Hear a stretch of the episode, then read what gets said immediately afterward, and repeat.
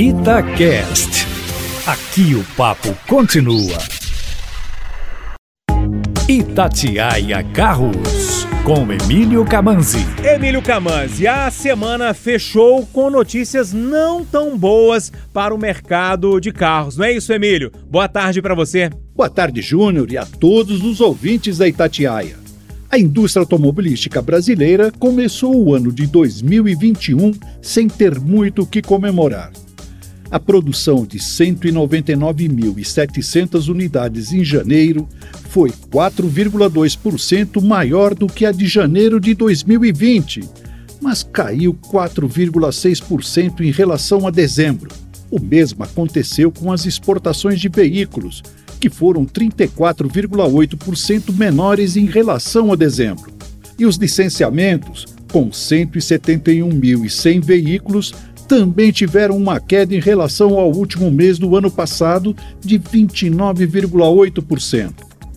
A falta de alguns insumos, como semicondutores, o baixo estoque de veículos e o agravamento da pandemia estão sendo apontados como alguns fatores desse cenário, inclusive para o futuro. Porém, a indústria não está parada e procura meios de enfrentar a crise. A Toyota, por exemplo, acabou de lançar a linha 2022 do Corolla. Isso mesmo, modelo 2022 em fevereiro de 2021. Claro que as mudanças foram mínimas e eu acho nem justificam a mudança de ano modelo. Mas vamos a elas. Em todas as versões foi retirada a cobertura traseira da central multimídia. Nas versões XEI e Altis Hybrid, as maçanetas internas agora passam a ter acabamento na cor prata. Na Altis 2.0 Premium, a tela TFT do quadro de instrumentos passou de 4,2 polegadas para 7. Ganhou sensores de estacionamento dianteiros e traseiros, que também foram inclusos na versão Altis Premium Hybrid. E só.